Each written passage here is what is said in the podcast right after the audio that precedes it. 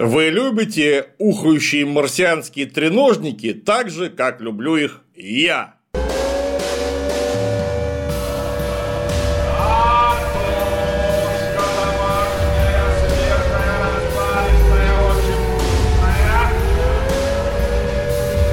Он пошел. Если любите, давайте порассуждаем об этом, потому что с вами киноведы в штатском. И мы будем обсуждать фильм 2005 года работы Стивена нашего Спилберга «Война миров» имени Тома Кукуруза, который всех марсиан победил в итоге. Спойлер, наверное, но как же можно победить Тома-то нашего-то Круза? Наверное, вообще никак. Фух. Давно хотел прикоснуться к этому произведению, потому что я очень люблю роман Герберта Уэллса с таким же названием 1800, кажется, 97 года написания. Это была первая фантастическая книжка, которую я вообще прочел в возрасте 7 лет. И впечатления живы со мной до сих пор потому что это что-то было нечеловечески прекрасное. Представляете, как это какая-то бездна вообще умище была у Уэллса, чтобы придумать в конце 19 века пушку, которая стреляет э, снарядами с Марса по Земле, из снарядов выбираются марсиане, строят боевые треножники, которые стреляют тепловыми лучами и напускают отравляющих газов с целью завоевать все вокруг, а заодно проводят что-то вроде марсоформирования Земли, приспосабливая местную растительность под те особенности климата и атмосферы, которые были привычны им на Марсе. Вот это мозг. И история-то какая сильная.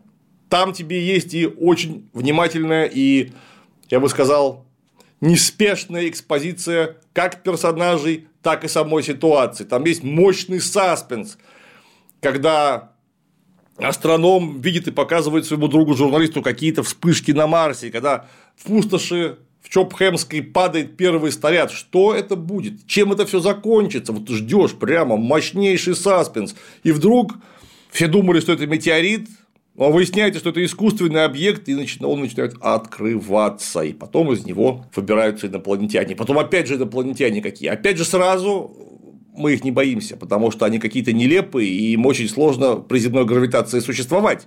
Раз и вдруг хоба и начинается космический боевик. Первый из серии многочисленных, многих десятков вторжений инопланетной нечисти на родную Землю. Причем какая-то нечисть там мощная. Вот это образ воющего треножника, вооруженного неотразимым тепловым лучом, этим термическим лазером, или как его еще можно назвать, который уничтожает просто вообще все, и сопротивляться ему невозможно. Вот это сила настоящая. Это вот сила научной фантастики. И мастерство автора, который раз и космический боевик превращает в постап survival, то есть выживание постапокалиптическое, которое, кстати, очень неожиданно заканчивается в итоге тем, что вот эта развитая цивилизация раз вся и померла от бактерии, к которому не имела никакого иммунитета. И при этом оказалось настолько тупо, что пронзив бездны времени и пространства не догадалась придумать э, ватно-марлевую повязку, скафандр замкнутого цикла, химзащиту. Короче говоря,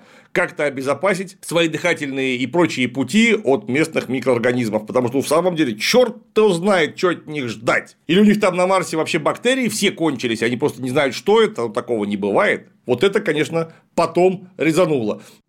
В общем-то, можно сказать, что фильмы с Томом Кукурузом – это отдельный жанр. И многие ходят на них в кино именно потому, что на экране будет скакать и превозмогать всякое гражданин Том. Кстати, если кто-то из твоих хороших подруг очень уж любит кукурузу, то ей можно подарить вот такой портрет известного актера, выполненный из бесконечного фотоконструктора Мазабрик. Ну или просто набор а она сама пускай выбирает, что хочет изобразить. Бесконечный он, потому что если подруга вдруг к тому кукурузу охладеет, то картину можно разобрать и собрать из любой другой фотографии. Из селфи, из кадра любимого питомца, в общем, любой, какой захочется. Раз уж за окном зима, можно собрать Джона Сноу. Ну, или просто Билли Боба Торнтона в костюме плохого Санты.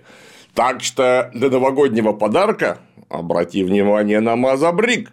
Наборы представлены в трех размерах. При этом наборы можно еще и объединять между собой. Собираются огромные эпические полотна. Достаточно взять набор, загрузить любую картинку на сайт Мозабрик и получить инструкции по сборке. Такая вот пиксельная красота отлично впишется в интерьер. Тем более, что конструкторы есть как черно-белые, так и цветные. А сам Мозабрик станет отличной заменой надоевшим пазлам. Что приятно, Мазабрик – продукт отечественный, который за два года стал популярен в 30 странах мира. И понятно почему. Найти такой универсальный подарок сможешь по ссылке в описании или отсканировав QR-код. А по секретному слову «Клим», которое нужно ввести в корзине, получишь приятную новогоднюю скидку в 20%. Заказывайте и дарите красивые подарки.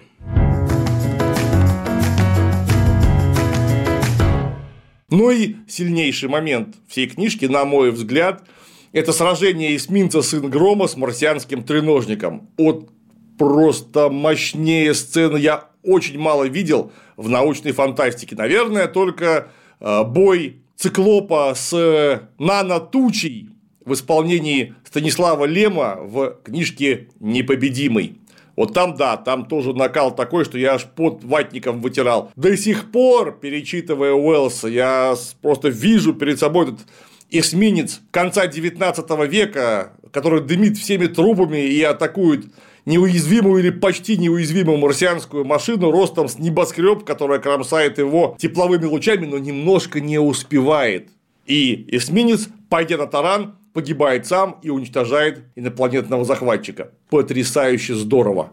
Это очень крутая сцена. Были экранизации какого-то 53-го года, ну такая смешная дрянь, господи, вообще смотреть невозможно. Потом сняли абсолютно идиотский сериал. Ну как я ждал нормальной экранизации, как я ждал, ну как можно вот снимать какого-нибудь Супермена Нахер он вообще нужен, если у вас Герберт Уэллс не экранизирован? Мировая классика, которую все знают. И тут я в четвертом году узнаю, что вот оно. Оказывается, уже некоторое время над фильмом работают и кто? Стивен Шпильберг! Лучший фактически режиссер всех времен народов, по мнению многих и многих э, зрителей, кинокритиков, который, кстати, имеет неплохой и очень успешный фантастический анамнез, он умеет снимать фантастическое кино. Сейчас он нам снимет. Уже тогда я немного перепугался, когда узнал, что в фильме будет играть мистер Топган «Миссия невыполнима» Том Кукуруз. Уж больно он сладенький. Я как-то в такого рода кинополотнах сладеньких актеров страшно не люблю. Тем более, что он настолько красивый, что его даже угрожать-то вообще ничего не может. Но в конце концов и для этого есть магия кино. Может быть, Том Кукуруз, как профессиональный актер по требованию режиссера, перевоплотится и покажет нам настоящего такого вот правильного мужика, как Уэллс описал. Что-то пошло не так. Начинается кино здорово. С цитаты из Уэллса о том, что мы не знали, что через бездны космоса нас смотрят злые и жадные глаза, которые имеют по поводу нас, землян, некие свои планы, сильно расходящиеся с тем, что думаем про себя мы. И вот том Кукуруз работает на очень ответственной без дураков должности, а именно оператором подъемного крана в порту. Разгружает, загружает он там сухогрузы и, в общем, видимо, настолько ценный специалист, даже начальству может спокойно, вот так скажем, хамить, посылать его нафиг, сославшись на требования профсоюза, уходить домой тогда, когда ему нужно. Словом, молодец. Этот молодец, настолько молодец, что живет в какой-то халабуде в явно очень сильно не, не то что престижном, а просто откровенно задрипанном районе города, хотя вы знаете, вот этот оператор козлового крана в порту, да еще вот на такой квалификации, как, видимо, имеется в виду, была у Тома Кукуруза, у его героя, вот он получать должен деньги, мягко говоря, не смешные. Это настоящий рабочий аристократ. То есть, видимо, у него были шансы жить не совсем в халупе. Ну или, в конце концов, может, ему там просто нравится. Круз идиот, и это видно сразу, потому как он ведет машину домой. Там, вписываясь в поворот с заносами и так далее. Неудивительно, что от него жена ушла, а двух детей, маленькую дочку и чуть менее маленького сына, выдает ему только на выходные. Вот, собственно, выдали детей. С детьми он немедленно пособачился, потому что выяснилось, что дочка, хотя маленькая, вроде бы она умнее самого Круза, а сын его просто в грош не ставит. Ну и пока он не ставит его в грош, сын угоняет машину папы, начинает где-то кататься, а тот вдруг Началась непонятная гроза из непонятной тучи, молнии лупят в одно и то же место, хоба-хоба-хоба-хоба, тут опять кукуруз демонстрирует высочайший уровень, просто высочайший уровень антилекта. Вместо того, чтобы как-то обезопасить хотя бы свою дочь, заставляет ее на эти молнии смотреть. Но потом сжимающийся сфинктер победил даже кукурузное тупоумие, и такие они спрятались. А гроза раз и закончилась. Попутно выяснилось вдруг, что остановилось вообще все. Машины, сотовые телефоны, даже часы у Круза остановились. То есть имел место мощнейший электромагнитный удар. Я, правда, одного не понимаю, как мощнейший электромагнитный импульс может остановить старую машину наподобие запорожца. Или, например, механические часы. И запорожцу, и механическим часам на электромагнитный импульс просто как до Пекина в известной позе. Данные приборы на него просто не среагируют вообще. Ну скажите, а как можно остановить электромагнитным импульсом Запорожец? Может быть, кто-нибудь силен в физике и подскажет, как? Я не в курсе. Но, тем не менее, раком стал просто весь город. И весь город идет посмотреть, куда же молнии так яростно стукали. И, конечно, туда же идет кукуруз. Куда же без него? Молнии стукали в асфальт, продолбили там какую-то такую дырочку не очень внушительную с вот таким, наверное, входным отверстием, я даже не очень понял, а что это было. Ну, потому что у Герберта Уэллса была очень четкая экспозиция чего? Ситуации. С главными героями-то у Спилберга экспозиция великолепно сделана, мы все понимаем. И про детей, и про жену, и про кукуруза. А вот ситуация нам непонятна вообще. Ну, вы нам, да, процитировали самого Уэллса в начале. Но вы не могли бы, точно так же, как Уэллс, заявить антагонистов? Куда они взялись? Потому что вдруг ни с того ни с сего появляется туча, из нее лупит молнии, и что? Что я, как зритель, должен подумать? Нет, я знаю, как и большинство подавляющих людей, что такое война миров и что примерно сейчас должно быть. Но где вот та самая экспозиция ситуации-то? У Уэллса было понятно, они ломанулись с Марса. Как? При помощи снарядов. Наверное, мы теперь уже понимаем, что в снаряде никакое живое существо бы не выжило, оно вот там умерло еще при старте, скорее всего, да, и тем более при ударе об землю. То есть нет таких амортизаторов, которые способны были бы сохранить хоть какую-то биологическую жизнь, наверное, кроме микробов. А снаряд, который прет, ну, как минимум на первой космической, долбанется об землю. Допустим, у него настолько прочные стенки, что он сам не разрушится, бог его знает, что там за материал, но тем не менее. Но вот что будет внутри при перегрузке, а внутри будет желе из кого угодно, причем, повторюсь, в абсолютно любых амортизаторах, неважно. Но 19 век можно простить. Но у вас-то 2005 год, блин. Люди в космос уже сами летают, а вы с такой херней справиться не можете. А именно придумать, откуда приехали эти новые марсиане. Может быть, не с Марса, а откуда? Как? Что? Молнии. Я вот смотрю и думаю, как это интересно работает, что это за молнии, как треножник-то на молнии прилетит, или это треножник с орбиты бабахал, или что вообще происходит. Но нет, оказывается, на молниях ездят сами инопланетяне. Как это происходит, просто меня не спрашивайте вообще. Это не телепортация, потому что потом на замедленной съемке нам покажут, как они прямо в молниях высаживаются под землю. Как они высаживаются под землю через вот такое входящее отверстие. Там инопланетяне довольно крупные, размером с два велосипеда, на трех ногах. А куда они высаживаются? Оказывается, черт не знает когда, много тысяч, а может и миллионов лет назад, в землю были зарыты треножники в большом количестве в стратегических местах. Вот только прыгай за штурвал и иди в атаку, завоевывать, так сказать, лежащую перед тобой беззащитную местность. Нет, дайте-ка я сначала похвалю. Вот когда треножник выбрался из-под земли и для разминки заревел, странив там то ли пар, то ли пыль, то ли еще что-то такое. Первые три ряда в кинотеатре практически свалились с кресел. Все остальные практически обосрались, а потом свалились с кресел. Звук такой, что мама дорогая, вообще я ничего лучше не слышал, наверное. В смысле озвучивания боевых треножников. Это именно те звуки, которые я воображал себе своим всесильным детским воображением, читая Герберта Уэллса первый раз. Это именно оно да и треножник выполнен, кстати говоря, великолепно. Вместо трех шарнирных ног, на которых вообще непонятно, как ходить. Там опять же то, что я себе всегда представлял, а именно гибкие щупальца, оснащенные какой-то искусственной мускулатурой, которые изгибаются во все стороны, чрезвычайно мощные, понижают, повышают центр тяжести оного треножника. Словом, вот в это поверить как-то еще можно. Но вот в то, что треножники размером, ну, этажей так в 40, 50 были зарыты непонятно когда в землю, вот в это поверить, извините, невозможно. По двум причинам, я уверен, вы сейчас сами догадаетесь.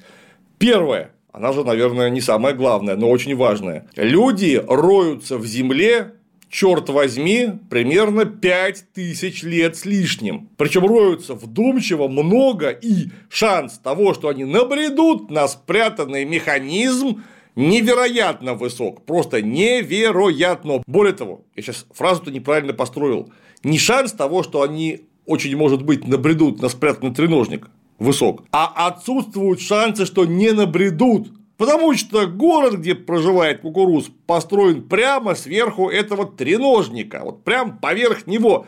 Как получилось так, что его никто вообще не заметил, когда прокладывал канализацию, телефонные кабели, линии теплоцентралей, прочее, прочее, прочее, бил котлованы под фундаменты, для чего проводил геологическую, геодезическую разведку вообще-то в обязательном порядке, когда рыли котлованы для мостов, дорог, а, короче, как они умудрились спрятать его именно там, где человек точно, вот именно вот в этом вот пятачке не будет рыться. Какие-то у марсиан, видимо, есть могучие предикторские способности, которые в таком случае должны были им подсказать бы, что в таком виде как вы собираетесь, вам на землю прыгать нельзя, вы там все заболеете насморком и сдохнете. Это первое. Второе.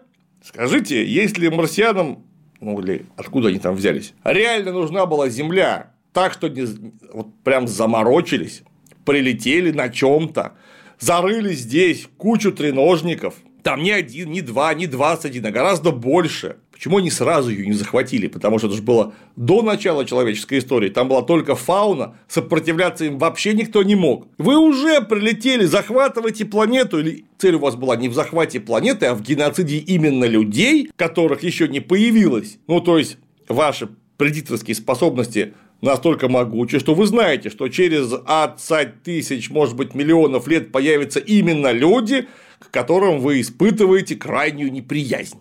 И вот нужно именно их загеноцидить. Но опять же, если вы такие предсказатели дьявольские, лучше ванги, так, э, может быть, ваши эти предчувствия не обманули бы вас и заставили бы, может быть, какие-то скафандры сделать или что-нибудь подобное. Но нет, ничего похожего. Оказывается, даже сам треножник-то не герметичен, потому что они получают забортный воздух, дышат всем, что у нас тут имеет место быть, и постепенно травится, чувствуя себя все хуже. Большинство марсиан, конечно же, тошнит. Да, вот такие мои мысли по поводу крайне идиотского помещения треножников и помещения в треножники самих марсианинов. Фух. А дальше марсианин с двух, даже не знаю, что это, может быть, излучатели антиматерии, как вдарит по толпе, и только все в пыль разлетаются. При этом куртки с джинсами почему-то не разлетаются. Не знаю, как так выходит. Может, это какое-то, как в микроволновке, микроволновое излучение. Но тоже непонятно, почему оно не повреждает куртки, а человека натурально в пыль. И вот Том Круз бежит туда-сюда, туда-сюда. В него почему-то никто не может попасть, а вокруг люди разлетаются в пыль. Жопы, руки, головы. Вот трусов почему-то не летает, куртки летают, а трусов нету. И вот домой прибегает Круз весь в пыли, хотя у него на одном ухе должен был быть бесхозный лифчик, на другом соседские трусы. И дальше можно списать на шок. Ведет себя как законченный дегенерат, потому что вместо того, чтобы предупредить своих детей, что в городе творится натурально кошмар, и надо вообще-то в темпе вальса валить, он говорит, так, быстро, ты собирай еду, ты меня слушайте, побежали, побежали. Ты понимаешь, что ты так детей заранее напугаешь до такого поноса, что когда они столкнутся с реальной опасностью, они очень, может быть, вообще утратят всякую боеготовность. И тебе их придется нести. А их двое, ты их не унесешь. Ну ладно, ладно. Спишем на шок, там кукуруз реально едва выжил. Более того, его присыпало кремированным прахом собственных соседей. И его, видимо, некоторым образом переколбасило. Однако он все равно кое-что соображает, потому что идет в автомастерскую к своему соседу, которому только что посоветовал поменять соленоиды в автомобиле. И он уверен, что это поможет, потому что теперь это авто конкретно будет на ходу, одно из немногих, и он сможет сделать ноги из создавшейся неприятной ситуации. Хе.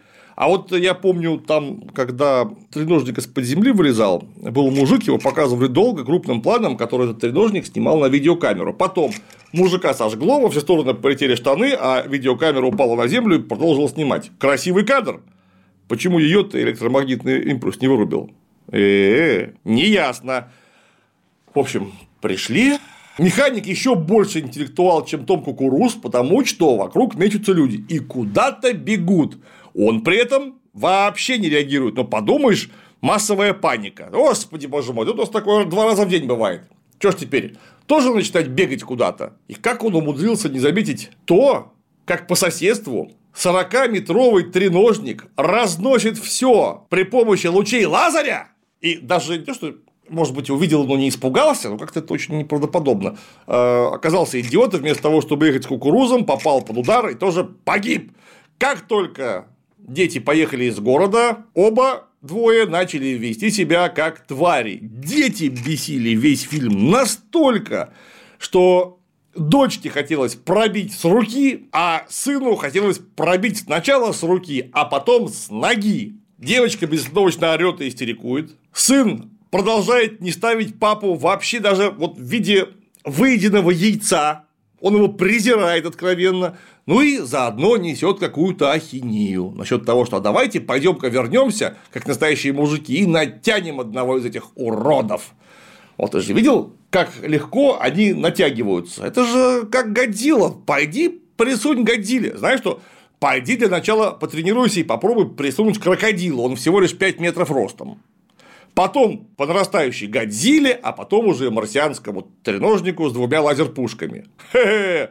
Да. Ну, то есть, мальчик-то ему не 5 лет, ему лет 15, может быть, 16. Он точно видел эту штуку. То есть, как у взрослого разумного человека, у него должны быть а, единственные потуги, как оказаться на другом конце глобуса от всего этого великолепия. Потому что справиться с этим совершенно точно невозможно. Едут они в Балтимор, чтобы сдать детей матери. То, что в Балтиморе может быть вырезать с-под земли не один, а 15 таких треножников, вообще никаких мыслей по такому поводу и даже узнать не пытаются. А что там вообще в этом Балтиморе происходит? Сцена на дороге. Великолепно просто. Бесящая дочка говорит, хочу писать. И убегает метров за 300 от папы. Папа даже ухом не ведет. Ну, подумай, сейчас еще один треножник выберется и нужно будет бежать. А дочка за 300 метров. Что в данном случае, что за 300 метров, что за 300 километров. Ни ты до нее не добежишь, ни она до тебя не добежит, и вы оба погибнете. Посадил бы с другой стороны машины и отвернулся, если уж она такая стеснительная. Или ща бы дал, если она не понимает. Не, беги куда хочешь. Дочка прибегает на берег реки, а по реке плывет много человек трупов. Откуда взялись трупов в таком количестве, если луч антиматерии разносит всех в пыль? Заметьте, трусов не показывают. Джинсы одновременно не трогают. Кстати, может, марсианам нужны были джинсы? Они собирались kill all people и забрать себе их джинсы. Вот, наверное, так. Для этого у них и рассчитаны спецлучи. Джинсы щадящие.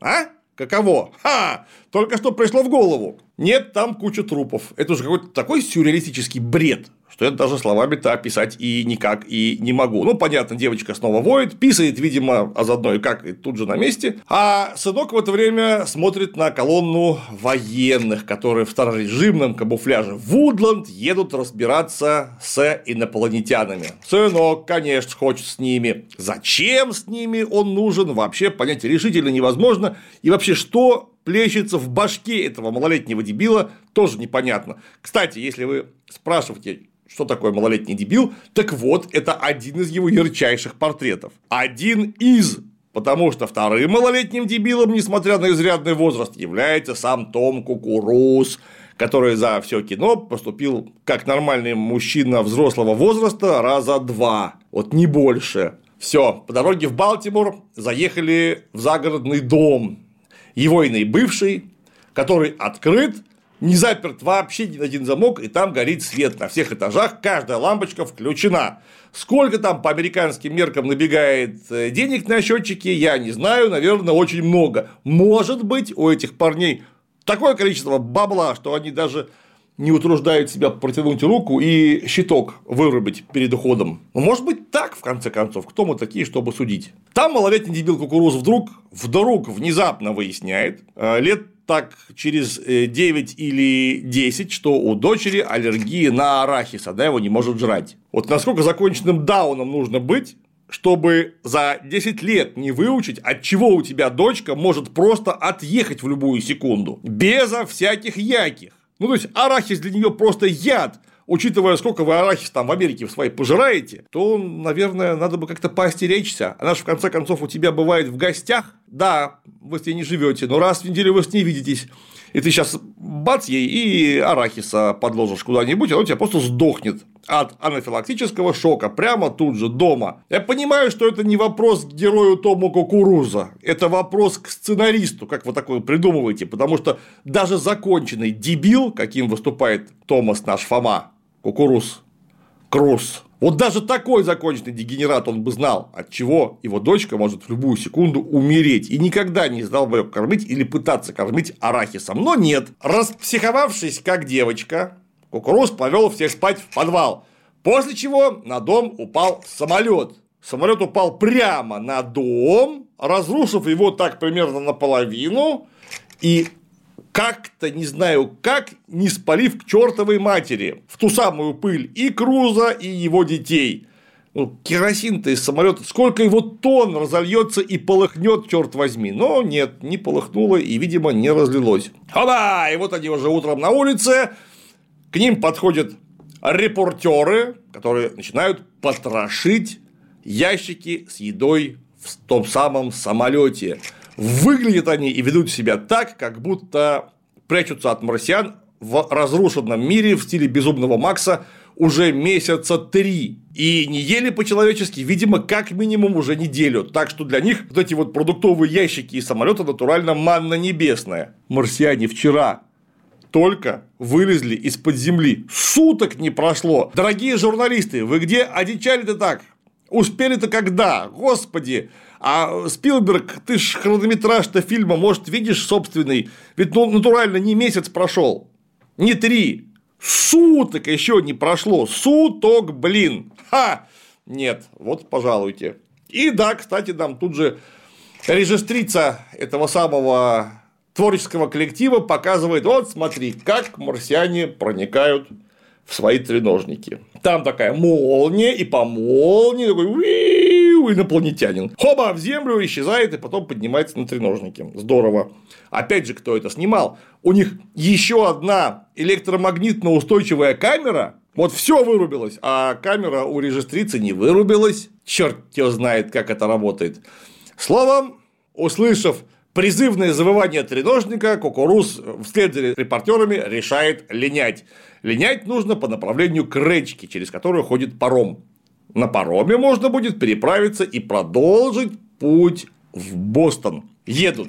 Кукуруз прикорнул. Машинку ведет сын, которого предупредили держаться подальше от людей. Это одно из немногих разумных действий и мыслей, которые предпринял Кукуруз. К людям на действующей машине в таком случае приближаться ни в коем случае нельзя.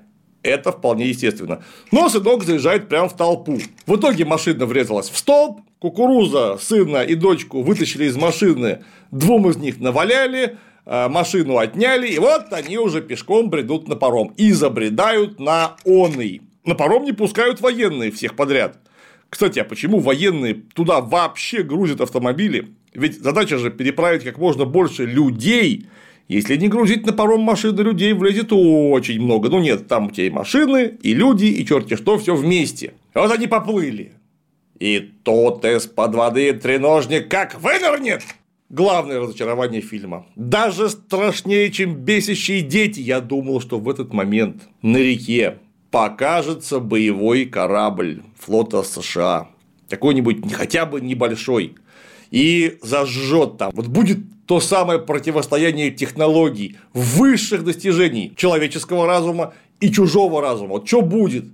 Где новое издание боя Сына Грома с воющим треножником на современном уровне, с использованием современных технологий, с пониманием современной боевой техники? Где оно? Это нужно было делать вот так, как описывал Уэллс на морском берегу при помощи здоровенного эсминца Цумвальд.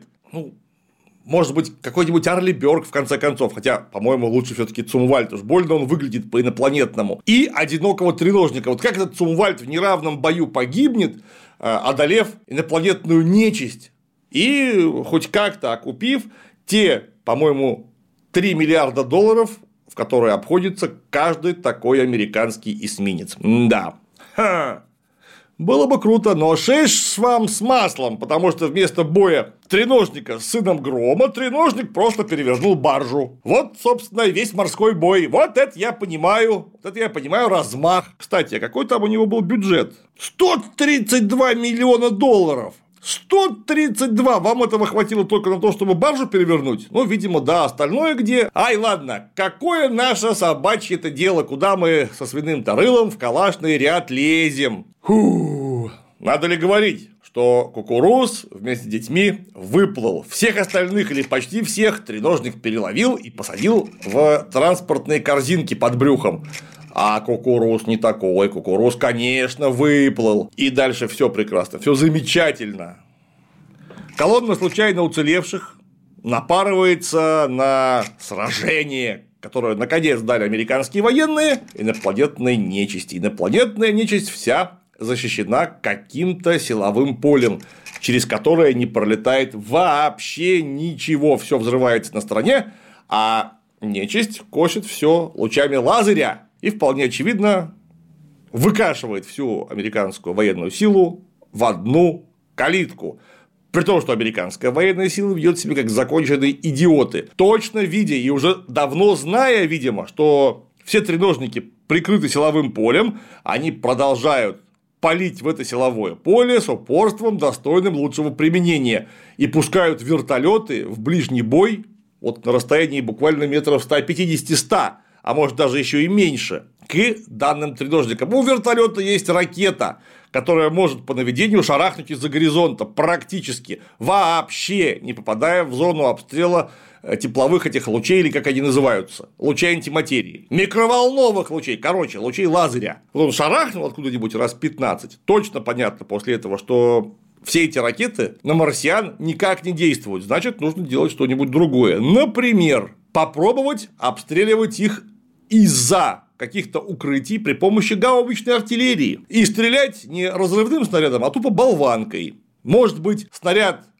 долетев до силового поля, детонирует, потому что у него детонирует начинка, может быть, болванка-то пролетит, потому что вообще-то с обычными невзрывчатыми веществами и предметами марсиане как-то очень легко и нормально контактируют. Вот идет мимо дерева, и дерево не нагибается от силового поля, не возгорается, не взрывается. Это какое-то поле, которое, видимо, действует на что-то, что имеет сложные химические компоненты внутри. У болванки нет никакого сложного компонента, но там 122-152 миллиметра шарахнут по преграде так, что мое почтение. Не знаю, из чего сделаны сами треножники, ну, может, не с одного раза, но с 21 им поплохеет. А сам-то треножник за горизонт стрелять не может, потому что у луча любого луча, есть одна пренеприятная особенность. Он имеет векторную направленность. Он прямой. Луч из-за угла, баллистический луч в природе не существует. То есть, спрятавшись за холмом, или даже правильно сказать, за холмами, километров с 10 вы можете шарашить по этим самым треножникам болванками, вообще никак не входя с ними в огневой контакт. Болванки не помогают. Ну, так значит, нужно выяснить направление их движения. и устроить там массированное минирование, да хотя бы рвов понакопать. Вот треножник идет, раз, и в ров упал. Может, ему тогда поплохеет. На противотанковую мину наступила. Может, ему тогда поплохеет. И, кстати говоря, можно использовать ядерные фугасы в качестве минной постановки. Ну, вот если у него под ним, под ним шандарахнет тактический заряд, например, в килотонну, каковые заряды есть для крупнокалиберной артиллерии в армии США еще с 50-х годов. Вот килотонна рванет под ногой у треножника, допустим, силовое поле как-то парирует саму ударную волну, само излучение, но на сколько десятков метров этот треножник подлетит в воздух, и как он потом славно жахнется об землю. А то, что минирование возможно, нам явно говорит то, что Земля вообще никак силовым полем не взаимодействует. То есть на уровне Земли щит заканчивается. То есть можно снизу как-то, может быть, при помощи мины справиться. Треножников, конечно, очень много, но их не тысячи. Их именно что десятки. И так постепенно один за другим вы могли бы хотя бы попытаться их разобрать. Но нет, вы даже не пытаетесь их разобрать. Вы просто берете и всю свою военную мощь, танки, вертолеты, людей гоните куда? Ну, как куда? На убой. Я понимаю, что командование может быть законченные идиоты, но люди на местах-то нет, они же даже так свой воинский долг выполнить не смогут.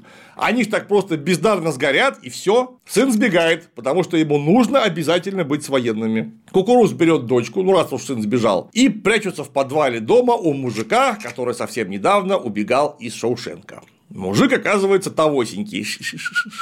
Хотя когда он успел рехнуться? Вот марсиане-то вот ровно второй, вторые сутки на планете Земля-то находится, вот ровно вторые сутки. Чё-то так тебя перекрыло, а оказывается, он там давным-давно уже какой-то тоннель копает, чтобы прятаться от марсиан под землей, а по ночам вылезать и морщить их. Ну, конечно, все заканчивается появлением анального зонда. Какового анального зонда в дом подпустил треножник беспилотные аппараты, дистанционное сканирование, какое-то спин-резонансное сканирование дома. Вот ничего этого вообще у марсиан нет. Зато есть вот такого калибра анальный зонд с видеоглазом, который забирается вот так вот в дом и давай там все осматривать.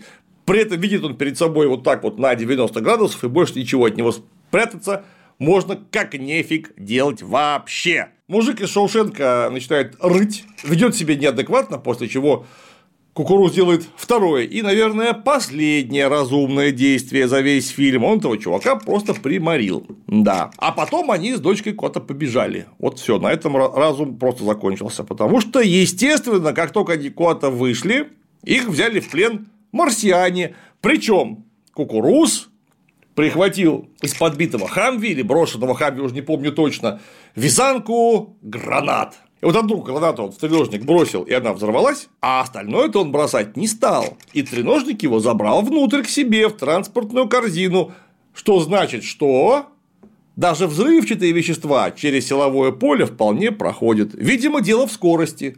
А значит, минирование вполне помогло бы. Там-то скорости вообще никакой нету. И вот корзинка. В корзинке люди. И тут над корзинкой раскрылся инопланетный анус из какового ануса высунулось щупальце, которое потащило кукуруза в какую-то жопу, а кукуруз взял и в эту самую жопу вязанку гранат и закинул, предварительно выдернув чеки. Ну а личный состав корзины, пленные в упорной борьбе вырвали очко инопланетной мерзости, а заодно спасли кукурузу. И там рванули гранаты. После чего просто огромный треножник – начал весь делать так. Бу-бу-бу, бу,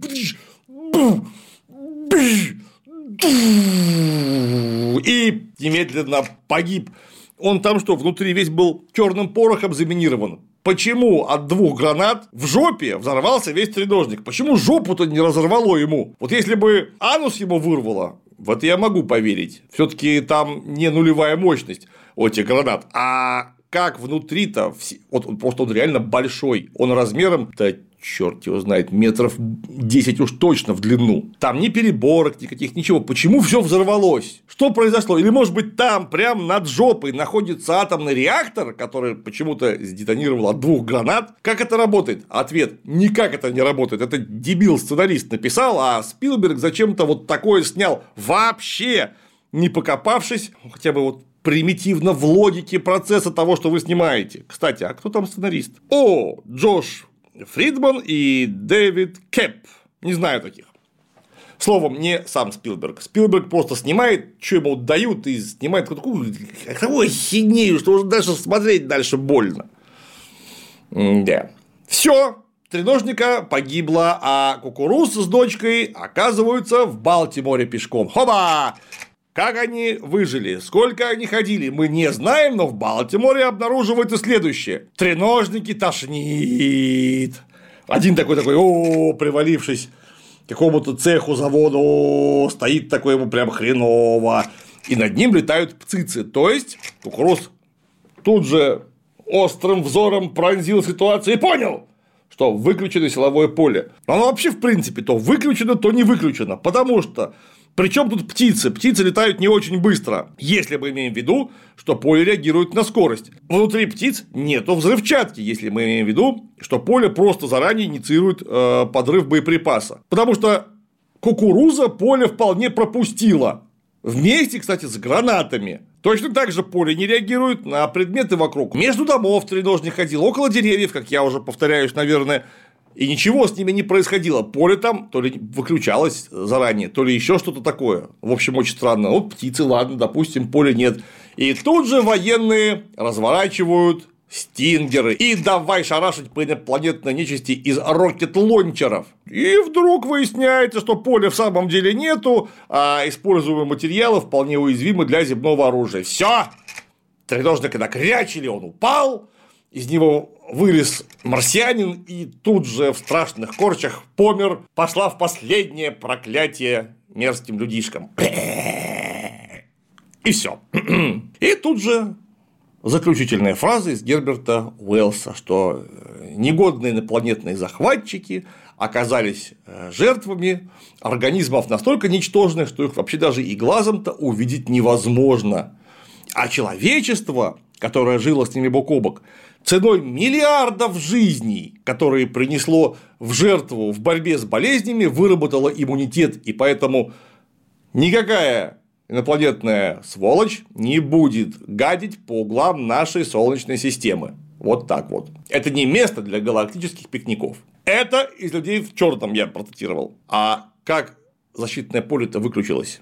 Марсианина на пульт блевануло, и там закоротило все. Но от того, что ты плохо себя чувствуешь, зачем выключать защиту? Наоборот, ты должен эту защиту максимально увеличить, потому что пока ты ограниченно боеспособен, может быть, кто-то тебя обидеть захочет. Значит, пассивные средства обороны все какие есть должны быть приведены в состояние максимальной боеготовности. Нам было бы интересно, если бы вдруг они в самом деле перемерли, а к треножникам не подойти, не потрогать их нельзя, потому что вас защитное поле сразу уничтожает. Вот это было бы хоть как-то, хоть как-то оправдано, хоть, хоть немного интересно. Но нет, инопланетянин блеванул на выключатель, может, жопой на него сел, вот защитное поле выключилось, вот они его сбили. Видимо, со всеми остальными та же фигня произошла. Кстати, зачем обязательно сбивать треножник, если инопланетянин внутри уже сдох, тоже не очень ясно. Усё, Церетели, карачун тебе. Ну, в смысле, фильм кончился.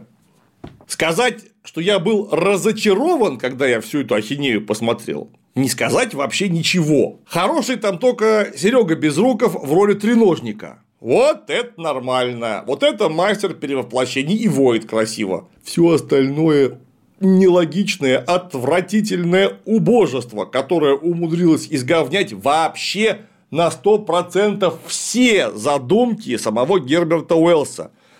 Начиная с могучего саспенса, нагнетания атмосферы, которую вообще нету, просто инопланетяне взяли и появились, до вот бредовейших придумок с этими самыми треножниками, бредовейшего поведения вообще, если не всех, то подавляющего большинства людей, которые с этими треножниками вынуждены были как-то взаимодействовать. Тупые все, дети бесят, кукуруз – идиот. идиоты военные. А на самом деле, конечно, идиоты, сейчас еще раз, Джош Фридман и Давид Кеппп. Ну и Шпильберг немножко, который этих лосей даже и не думал поправлять. Просто взял и снял то, что он снял. При том, что снято-то неплохо, мягко говоря. Там тебе и кадр выставлен, и свет как надо. Про звук я уже похвалил кино, звук замечательный. И актеров нормальных пригласили. Все есть. Ну возьми ты, поправь, ты вот просто возьми карандаш и скажи, говно тут у вас написано, ты ж Спилберг, ты ж величина, к тебе ж прислушаться как минимум должны. Или у вас кто там у нас продюсер? Кэтлин Кеннеди и Колин Уилсон. Неужели они тебя, ветерана, с тележкой Оскаров, в плен взяли эти продюсера? Ты им и слова сказать не в состоянии. Это же вроде ты уже всех в плен должен сам брать, блин. Я слышал, так оно и происходит. Но что-то пошло не так. Или, может быть, от старости в 2005 году Спилбергу уже просто было наплевать на то, что он снимает. Словом, это один из первых звоночков, который внятно так оповестил зрителей, что современное кино катится в жопу. Сейчас оно уже вполне прикатилось. А вот тогда это был прям такой звоночек. Сейчас мы вас накормим с красивой, блестящей, я бы даже сказал, брендово-дизайнерской лопаты, обычным китовьим говном. А вы будете жрать, потому что смотреть больше нечего. И, кстати, сожрали, потому что 132 миллиона долларов на картину потратили, и 604 миллиона доллара заработали на показе в кино. То есть, ого, в пять раз. Народ-то это схавал, потом еще раз схавал, а потом еще и DVD-ков накупил с видеокассетами. Тогда, я помню, они еще были, эти видеокассеты. Как так получается? Вот честное слово. Ну, блевотина же, ну тошнота же, смотреть невозможно. Кто-то посмотрел и должен был всем сказать, ни в коем случае не надо.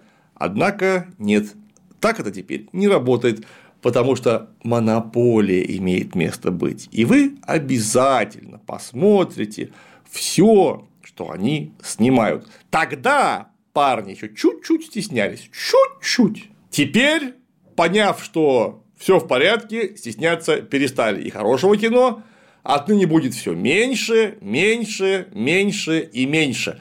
А потом, я думаю, останется только один сплошной кинокомикс. А зачем что-то придумывать-то? Этих комиксов написано столько, что лет на 200 еще хватит снимать. Причем есть специалисты, которые умудрятся изгадить даже комиксы. Хотя, казалось бы, куда уж гаже. Хотел бы сказать, не ходите в кино и не смотрите ни в коем случае, но уже поздно, потому что все, кто мог посмотреть, посмотрели. Если же у вас возникнет нездоровое желание взять и пересмотреть это, оставьте, не надо. Не убивайте нейроны в своем головном мозгу, последние оставшиеся. Если хотите про фантастику поговорить в приятной компании, берите боевую подругу и ступайте ПАП-78 на улице Крылова 1. Там собираются люди, которые разбираются в фантастике. Старорежимная, хорошая, умная компания. А кино не смотреть ни в коем случае. Все-таки у меня вырвалась эта фраза. Потому что это рвотный порошок. На сегодня все. С вами были киноведы в штатском.